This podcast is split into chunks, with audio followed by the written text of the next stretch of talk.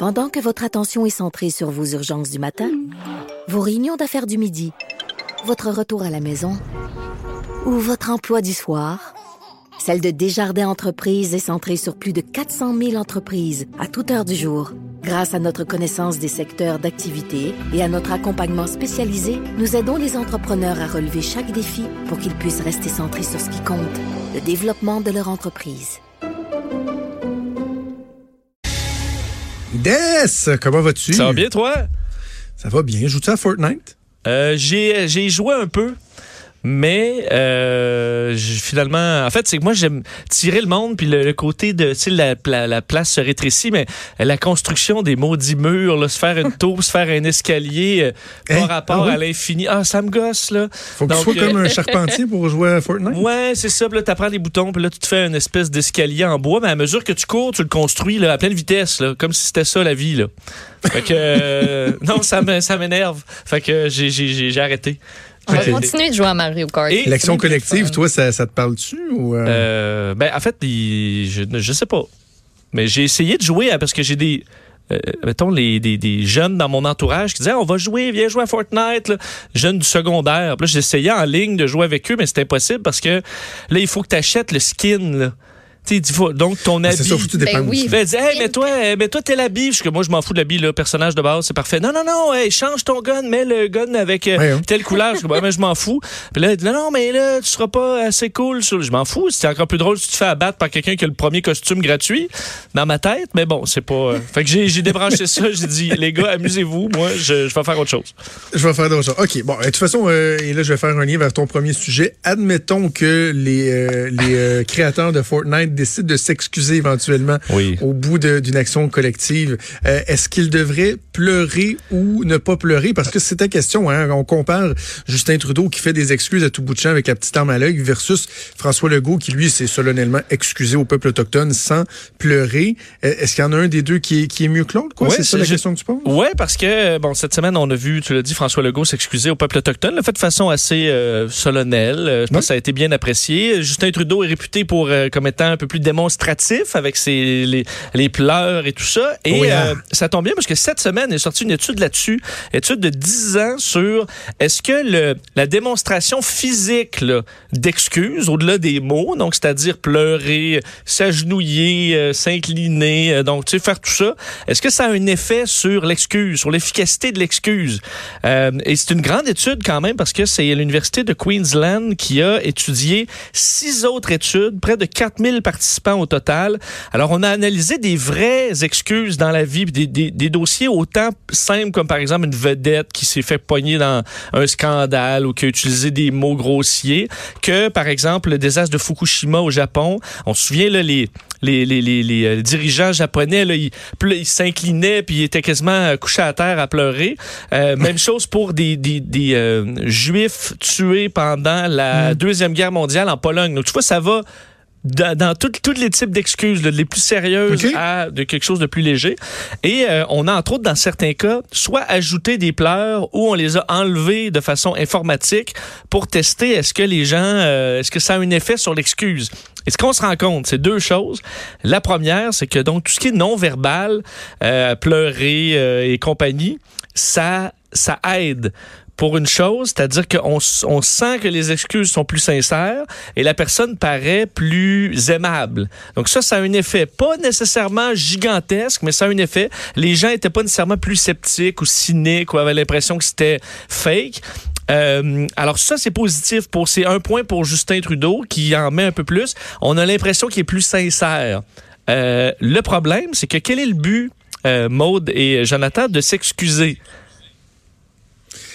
C'est de se faire ben, pardonner. Voilà, c'est de, ah. c'est de se faire pardonner.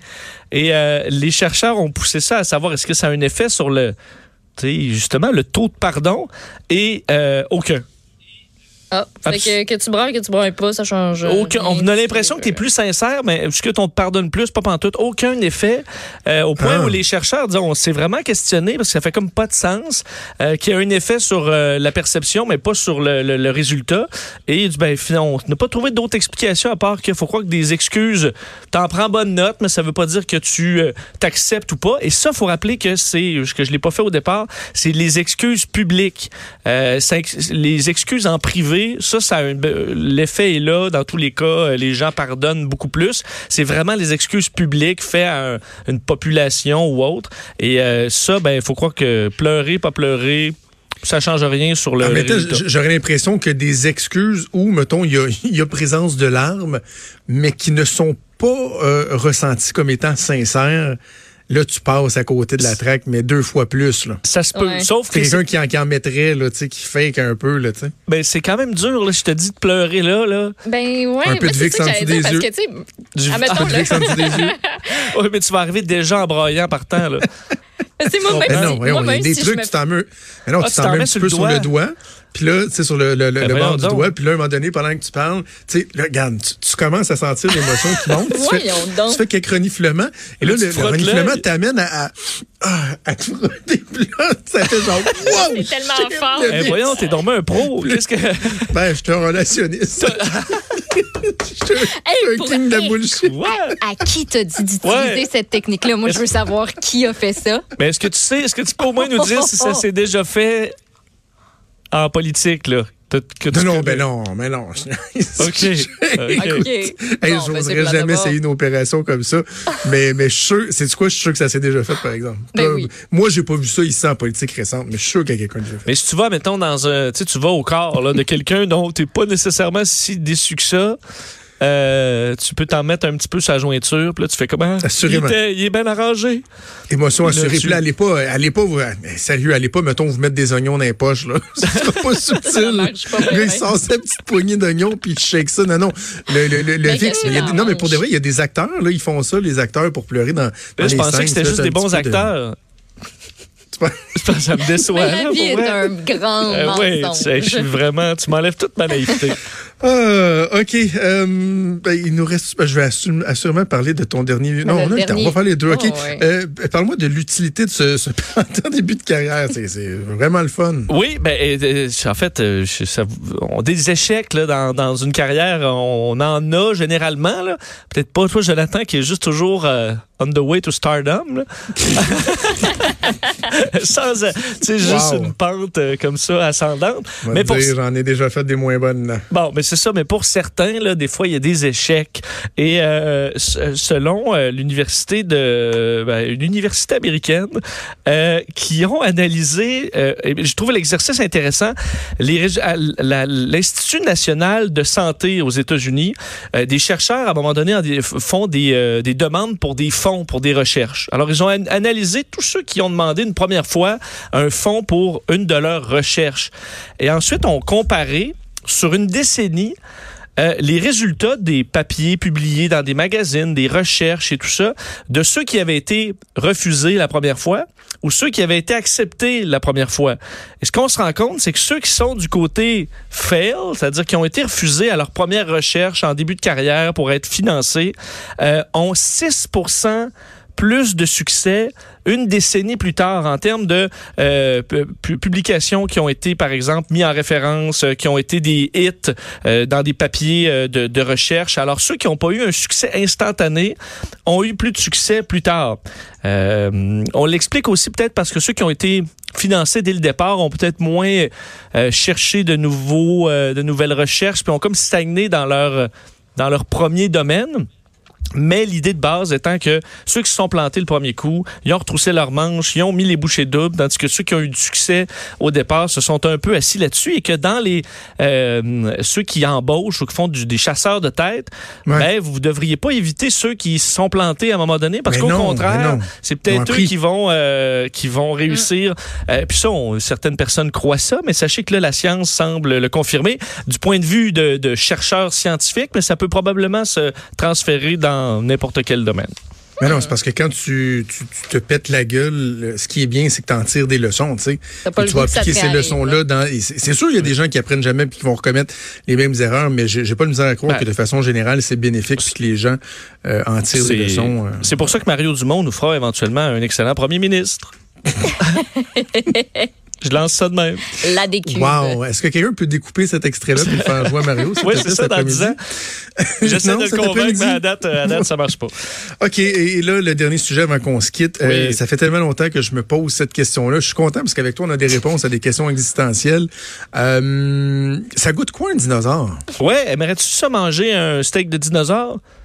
Un Dino Whopper, peut-être? Un, steak de dinosaure? Bah, pas tant. Non, mais pas tant. Ben là, pourquoi? Ben moi, je suis curieuse. Ouais, bon, Maud, je vais parler à Maud. C'est mignon, peut-être. Tu prendrais-tu plus la cuisse ou la poitrine, euh, Vélociraptor?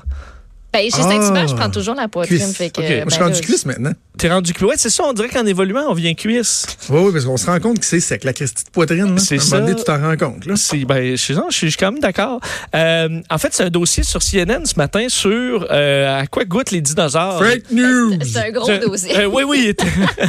matin. You're fake news. Oui, pour faire changement de, de, de, de Donald Trump.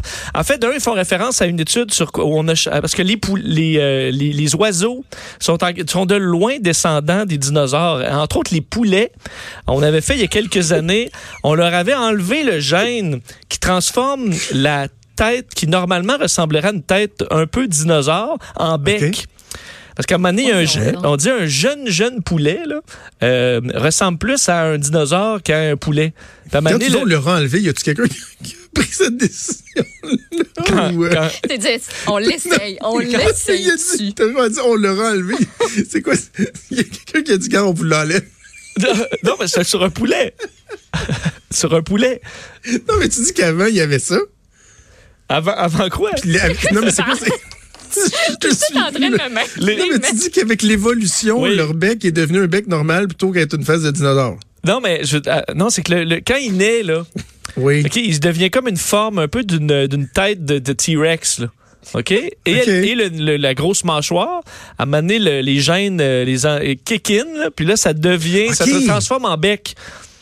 Euh, grâce à l'évolution. Je pensais que tu disais qu'à quelque part dans l'évolution du poulet à travers le temps, il avait comme perdu ah, ça. Il y en a un qui... je comprends, il y en a un qui est né bec. Je suis là, Jésus oui, c'est ça, c'est ça. Et là, en modifiant le gène qui transformait ça en bec, on a réussi à faire des euh, des espèces de oh. poulets raptors. Mais juste, on comprend, on est loin de. C'est juste le, le bec est, différent puis plus évasé. Ça, c'était il y a quelques euh, quelques années, mais ça montre le lien entre le dinosaure et le poulet. Euh, et ce qu'on explique, c'est que selon les, euh, ben, les experts, là, on comprend que ça demeure un peu lointain, tout ça, euh, le, le, dinosaure goûterait, par exemple, un vélociraptor, ça goûte probablement un, un aigle. L'aigle, ça goûte quoi? Ça goûte le dinosaure. Parce qu'en fait, ça, on doit. on ne saura jamais, ça goûte-tu épicé, ça goûte-tu. Non, en fait, non, non, je vais te. c'est vers ça que j'aimerais qu'on aille. Je comprends ta question. Je vais, je vais, sucré, je vais le spécifier dans. dans, dans Donne-moi 10 secondes, puis je te, l'explique. C'est qu'on on dit le, ce qui se rapproche le plus, c'est la viande de d'oiseaux mais il faut que ce soit des oiseaux qui mangent la viande parce que c'était des, carnivores. Alors, ce qui se rapproche le plus dans euh, sur la planète Terre, ce serait des, de manger un aigle et euh, ça goûterait la dinde, mais un peu plus gibier là. Espèce de dinde très forte couru là sur un moyen. Ouais, une dinde très athlétique, bien sèche. Hey, et, euh, parce qu'on dit entre autres les pattes, les pattes d'aigle euh, avec leurs leur, euh, griffes acérées, c'est vraiment fait comme des pattes de vélociraptor. C'est vraiment la même chose ou presque. Donc ça, c'est vraiment une évolution des dinosaures. Alors sachez-le, ça goûte soit ça ou d'autres chercheurs disent certains autres dinosaures goûtent davantage le crocodile que vous en avez peut-être mangé des fois dans un resort quelque part. Ça goûte un peu, on dit le porc mais avec un. Moi aussi, moi aussi je suis pas d'accord. Je vois Alexandre qui me fait signe que non. Moi aussi, je c'est un peu plus euh, petit goût de marais, là. Euh, qu'est-ce que ça goûte, Alexandre? tu euh, lui qui en a déjà mangé quelque part dans le sud? OK. Euh, ben, c'est quoi, Alexandre nous racontera ça peut-être pendant la pause, parce qu'on est en train vraiment de défoncer. Et on va faire une pause, puis on va aller se, préparer un bon burger de poitrine de poulet raptor. merci, merci. Super fun. Bye. Salut, Des, on t'écoute tantôt.